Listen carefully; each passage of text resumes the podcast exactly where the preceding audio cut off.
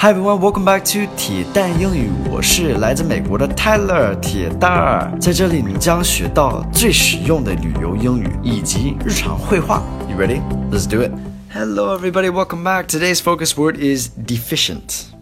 Deficient. So you may have heard the word deficiency, and that means you're deficient in something. It means you lack something. It's not enough.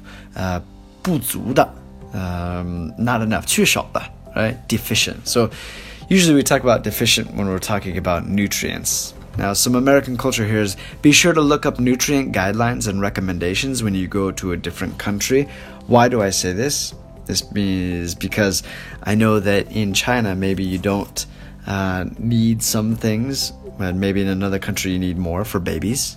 So, like, for example, in Australia, we need less vitamin D Whereas in China, you need more vitamin D. That's probably because of the pollution, to be honest. But that is the guidelines. Go look these up for babies. Nutrient guidelines, okay? Let's get into today's dialogue, go from there. A diet deficient in calcium can lead to bad health. That's why I drink a gallon of milk every day.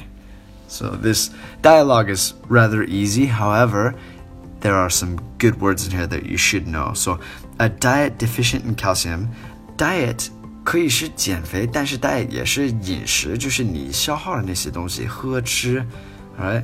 Um, that's your diet. And if it's deficient，就是不足，嗯，缺少 calcium，calcium 是钙，it can lead to bad health，可以导致呃不健康的身体，like that，bad health。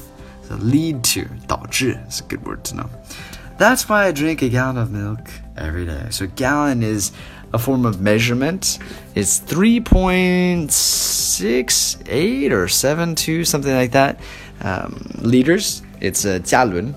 Uh, so that's why that person drinks a gallon of milk every day. That every week. That would be Eh, that's what I did when I was younger. When I was a kid, I think I drank about a gallon of milk every week. I don't know about you guys when you were kids, but we drink a lot of milk in America. It's crazy. Anyway, I hope you guys learned something from today's lesson. If you did, show me with giving me a like. I would appreciate it. And let me know if you guys have any questions down below. Have a fantastic day and take care. Make it a good one. Bye, guys.